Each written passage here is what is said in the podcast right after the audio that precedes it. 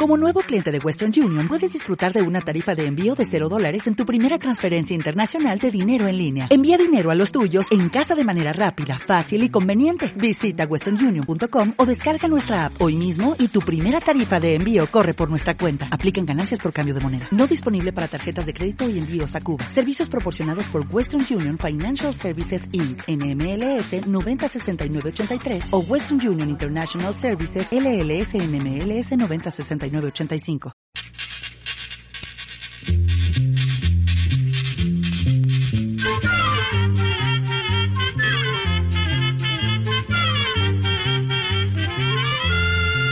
Llegó pa' todo, llegó la escuela, llegó la escuela llegó por radio.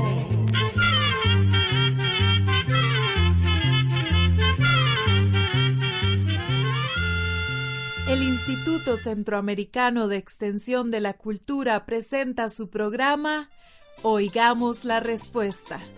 Compartiremos con ustedes las preguntas de nuestros oyentes y daremos las respuestas a sus inquietudes. Mándenos sus preguntas al apartado 2948-1000 San José, Costa Rica.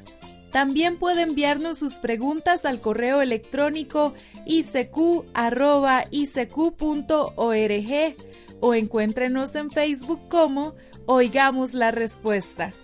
O llámenos por teléfono, código de área 506, número 2225-5338 Hoy les hablaremos sobre cometas y meteoritos. Al llegar la noche, sobre todo cuando es luna nueva y no hay nubes en el cielo, la naturaleza nos brinda uno de los espectáculos más hermosos que se puedan contemplar, los astros del cielo. Desde tiempos antiguos, los primeros hombres que existieron contemplaron asombrados las miles y miles de estrellas que alumbran la noche, estos hombres sabían muy poco acerca de nuestro planeta Tierra y menos aún acerca de los astros del cielo. Imaginémonos qué pensarían estas personas sobre esas luces que veían en el cielo. Es posible que creyeran que se trataba de hogueras prendidas en el cielo, a lo mejor pensaban que eran volcanes en erupción, o quizás suponían que eran otros seres que vivían allá en el espacio. Es imposible saber con seguridad qué pensaban los hombres en los tiempos de antes sobre los astros del cielo, pero lo que sí es seguro es que tuvieron que sentir admiración, curiosidad y posiblemente algo de miedo. Las cosas que no conocemos y que no hemos visto antes a veces nos atemorizan y esto es normal. Para tratar de entenderlos a veces les atribuían poderes que en realidad no tienen. De tanto observar las estrellas, las personas se fueron dando cuenta de que éstas cambiaban de posición poco a poco. También notaron que eran de diferente tamaño, que unas brillaban más que otras y que el brillo que daban era de distinto color y averiguaron muchos otros detalles que fueron descubriendo poco a poco. Así fue como se inició la astronomía, que es la ciencia que estudia todo lo relacionado con los astros, ya sea el Sol, la Luna, los planetas, las estrellas, los cometas, los meteoritos y tantas otras maravillas que se ven en el cielo. Desde hace más de 5.000 años, algunos pueblos antiguos ya tenían conocimiento sobre los astros. En nuestras tierras, por ejemplo, los mayas tenían altas torres construidas especialmente para observar el cielo y conocían el movimiento de las estrellas y de los planetas. Los mayas son un pueblo de México muy avanzado en astronomía. Vivieron y viven en la parte norte de nuestras tierras centroamericanas. Los antiguos chinos, árabes y los persas, los egipcios, los griegos los romanos y muchos otros pueblos antiguos contribuyeron al avance de la astronomía. La curiosidad por saber acerca de los astros existió en casi todos los pueblos. Antes muchas personas pensaban que los astros habían sido creados por los dioses para guiar la vida de los seres humanos. Creían que el destino de una persona dependía de la fecha en que nacía y de los astros que hubiera en ese momento en el cielo. También pensaban que observando los astros podía predecir cosas que iban a suceder en el futuro, ya fueran buenas o malas, pero nada de esto ha sido comprobado. Cuando se logró descubrir más acerca del universo y las estrellas, se comprobó que la Tierra era sólo un punto pequeñísimo dentro de la inmensidad del universo. La gran mayoría de las estrellas que contemplamos en el cielo son más antiguas que nuestro planeta, existían aún antes de que se creara la Tierra y por supuesto mucho antes de que aparecieran los primeros hombres. También desde aquellos tiempos existían las estrellas fugaces que cruzan el cielo y nos dejan boquiabiertas con su belleza que ilumina aquel cielo estrellado. Lo cierto es que todos estos fenómenos tienen una explicación. En nuestra charla de hoy vamos a hablar sobre algo que durante siglos y siglos han causado admiración y temor a las personas. Nos referimos a los cometas y a los meteoritos o estrellas fugaces. Los científicos creen que los primeros hombres que existieron en nuestro planeta es posible que vieran más cometas y meteoritos que nosotros, pues en esta época el universo era un poco más joven y existían más cometas y meteoritos. Lamentablemente nunca se sabrá qué fue lo que estos hombres de antes observaron en el cielo debido a que en ese entonces no se había inventado la escritura y por lo tanto quedó poco registrado para la historia. Los primeros reportes sobre los cometas son desde hace 3.000 años. Hay cantidad de relatos de diferentes pueblos antiguos sobre las apariciones de cometas. En ese tiempo se creía que la aparición de un cometa anunciaba algún desastre natural como terremotos o inundaciones, o bien guerras o la muerte de alguien importante. En algunos pueblos se creía, por el contrario, que anunciaban acontecimientos felices. Los cometas no se relacionan con ningún acontecimiento de la Tierra, ni bueno ni malo.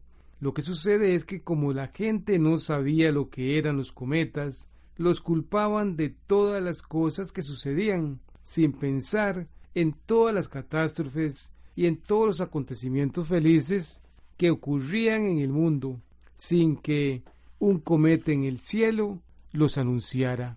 Lamentablemente, el temor a los cometas continuó durante muchísimo tiempo. En 1604, hace más de 390 años, un italiano de nombre Galileo Galilei construyó el primer telescopio, este fue el comienzo de una época muy importante en el estudio del universo. Con el telescopio es posible observar mejor los astros y comprender lo que antes parecía incomprensible. Gracias a este invento, un gran científico de esa época, llamado Isaac Newton, logró descubrir que los cometas son pequeños astros que giran alrededor del Sol pero con órbitas o caminos muy distintos al de la Tierra y los demás planetas. Otro gran científico de esa época usó los cálculos de Newton y otros que él mismo inventó, y pudo determinar la órbita, o sea, el camino que siguen varios cometas. También pudo calcular cuándo volverían a aparecer. Este científico se llamó Edmundo Halley, y en su honor se le puso este nombre a uno de los cometas más famosos del mundo, el cometa Halley. Este cometa pasa cerca de la Tierra cada 76 años. La última vez que pasó fue en el año 1986, así que habrá que esperar hasta el año 2062 para verlo nuevamente. En los almanaques de 1985, 86 y 87 les hablamos con más detalle sobre este cometa. Poco a poco, los científicos de todo el mundo fueron descubriendo más cosas sobre los cometas. Más adelante en el programa platicaremos acerca de todas estas cosas.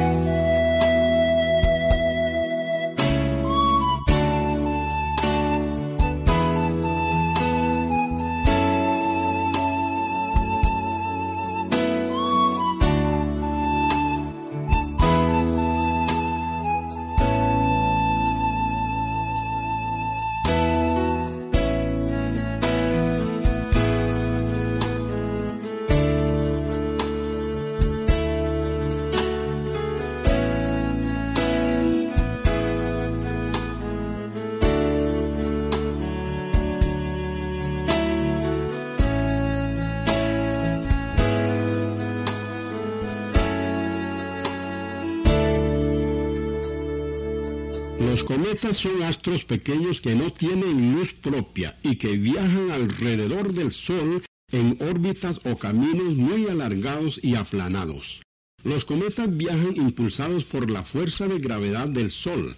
La fuerza de gravedad es la fuerza de atracción que jala todo hacia el centro de los astros. Están formados por una o varias rocas que pueden tener desde unos pocos metros de largo hasta 30 kilómetros o más. A esta roca o pedazo de roca se le llama núcleo o cabeza del cometa. Alrededor del núcleo o cabeza, extendiéndose hacia atrás, está lo que se conoce como cola o cabellera del cometa. Es más, esta cola es precisamente lo que da nombre a estos astros, ya que cometa en el idioma griego quiere decir cabellera. Como decíamos antes, los cometas no tienen luz propia. Cuando los cometas se encuentran lejos del Sol, son solo rocas oscuras, rodeadas de gases que viajan por el espacio a gran velocidad. Sin embargo, cuando se acercan al Sol, empiezan a brillar y a formársele la cola. Eso se debe a que el núcleo o cabeza está formado por rocas rodeadas de gases congelados. Cuando les empiezan a llegar la luz y el calor del sol, estos gases se empiezan a descongelar y entonces es cuando brillan. Aunque nosotros no nos demos cuenta, la luz del sol tiene peso y fuerza, de manera que cuando esta fuerza choca contra el cometa, empuja los gases que rodean la cabeza de este hacia atrás. A esto de que la luz del sol pueda empujar los gases se le conoce como viento solar. Este viento solar tiene el mismo efecto sobre el cometa que si pusiéramos una vela encendida contra el viento. El viento empuja la llama hacia atrás. Esto es lo que sucede con el cometa. La luz del sol empuja los gases hacia atrás y además los ilumina.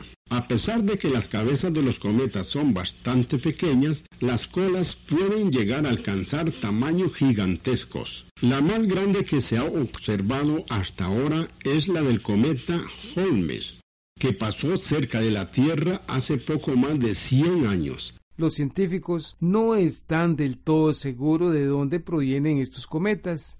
Creen que la gran mayoría de los cometas son pedazos de un planeta que explotó hace miles de millones de años. Algunos científicos piensan que los cometas se formaron al mismo tiempo que el Sol y sus planetas, pero que por razones desconocidas no llegaron a unirse para formar un planeta. Hay otros científicos que opinan que los cometas pudieron ser originalmente parte del Sol y que debido a grandes explosiones, hace millones y millones de años, quedaron regados en el espacio.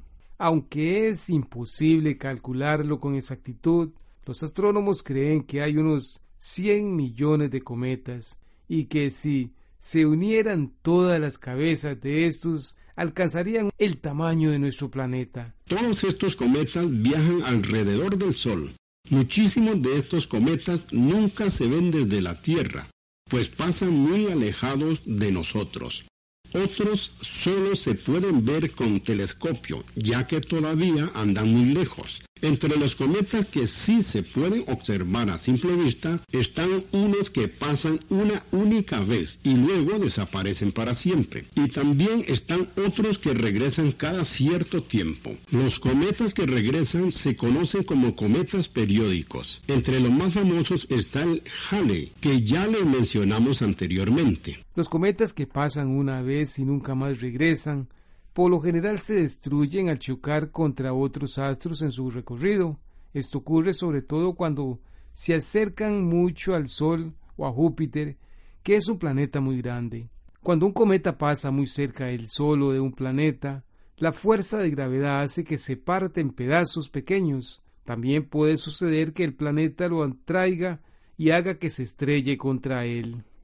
Esto fue lo que sucedió en junio de 1994 con el cometa Shoemaker-Levy 9 que se estrelló contra el planeta Júpiter. Este cometa fue descubierto unos meses antes por el científico de apellido Shoemaker y Levy, quienes además de descubrirlo, se dieron cuenta de que el cometa se iba a estrellar con Júpiter. Los científicos de todo el mundo se interesaron muchísimo en este fenómeno, pues era la primera vez que podían ver algo así. Se utilizaron enormes telescopios para observar el choque del cometa y los aparatos espaciales que estaban allá en el espacio. Enviaron gran cantidad de información y fotografías. En la actualidad, los científicos están estudiando las fotos y la información que reunieron y posiblemente en algunos meses se sepa qué cosas interesantes lograron aprender sobre los cometas cuando chocan. En el almanaque 1995 sacamos un artículo con una foto a colores del choque del cometa Shoemaker-Levy 9 contra Júpiter. Cuando un cometa se parte en pedazos muy pequeños, se convierte en meteoritos. También hay meteoritos que no se sabe de dónde vienen. Lo único que se sabe con seguridad es que son pedazos pequeños, la mayoría como el tamaño de un grano de maíz, que viajan a una gran velocidad. Cuando uno o varios meteoritos se acercan a la Tierra y entran en la atmósfera de nuestro planeta, se incendian. Esto se debe a que como viajan a gran velocidad, cuando rozan el aire de la atmósfera se calientan tanto que se incendian. La atmósfera es esa capa de aire y gases que cubre nuestro planeta. A los meteoritos comúnmente les llamamos estrellas fugaces porque los vemos cruzar el cielo por la noche. Esto especialmente en la zona de campo, aquellas zonas donde no hay tanta luz como tenemos en las ciudades, que aunque se pueden ver en ciertos lugares, es un poco más difícil. Le diremos que los meteoritos también caen durante el día. Lo que pasa es que con la luz del sol es imposible verlos y por eso mucha gente cree que solo caen de noche. Casi todos los meteoritos se queman antes de llegar a la Tierra. Sin embargo, de vez en cuando uno llega hasta el suelo. Estos meteoritos que logran llegar, si son hallados, se guardan en museos, ya que son importantes para que los científicos los examinen y averigüen cosas sobre el universo. De todos los meteoritos que han caído, solo se conoce de un caso que haya herido a una persona. Este meteorito entró por el techo de una casa y le quemó la pierna a una señora que vivía en Alabama, Estados Unidos. Esto ocurrió en 1954. A pesar de que muchas personas nunca han visto un cometa, lo cierto es que estos fenómenos son bastante frecuentes. Se calcula que en un año es posible ver con un telescopio entre 6 y 10 cometas. En cuanto a los cometas que se ven a simple vista, dicen los astrónomos que se pueden ver uno cada tres o cuatro años. Claro que esto puede variar. A veces pasa mucho tiempo y no se ve ninguno, y de pronto aparecen varios en un mismo año. Los meteoritos son aún más comunes que los cometas. En una sola noche se pueden ver a simple vista unas 50 estrellas fugaces o meteoritos. Lo que pasa es que algunas son tan pequeñas y duran solo unos segundos. Por eso es que resulta difícil verlas si no se observa el cielo con cuidado. Los cometas y los meteoritos son parte de lo lindo que tiene el universo. Su aparición en el cielo debe ser motivo de alegría, pues son un espectáculo hermoso que nos muestra una vez más la grandeza de Dios. Y así llegamos al final del programa del día de hoy. Los esperamos mañana en este su programa Oigamos la Respuesta. Mándenos sus preguntas al apartado 2948-1000 San José, Costa Rica. También puede enviarnos sus preguntas al correo electrónico icq.org o encuéntrenos en Facebook como Oigamos la Respuesta o llámenos por teléfono, código de área 506, número 2225-5338 o 2225-5438. Recuerde que comprender lo comprensible es un derecho humano.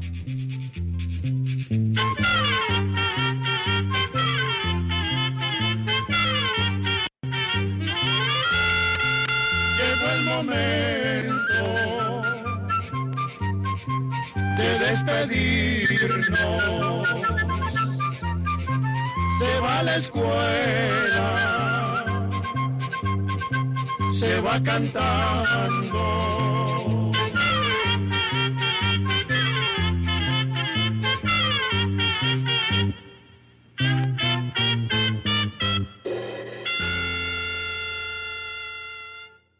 ¿Te preocupas por tu familia? Entonces, ¿por qué darles solo huevos ordinarios cuando pueden disfrutar de lo mejor? Eggland's Best, los únicos huevos con ese delicioso sabor fresco de granja, además de la mejor nutrición, como 6 veces más vitamina D, 10 veces más vitamina E y 25% menos de grasa saturada que los huevos regulares, además de muchos otros nutrientes importantes. Así que, dales los mejores huevos. Eggland's Best, mejor sabor, mejor nutrición, mejores huevos.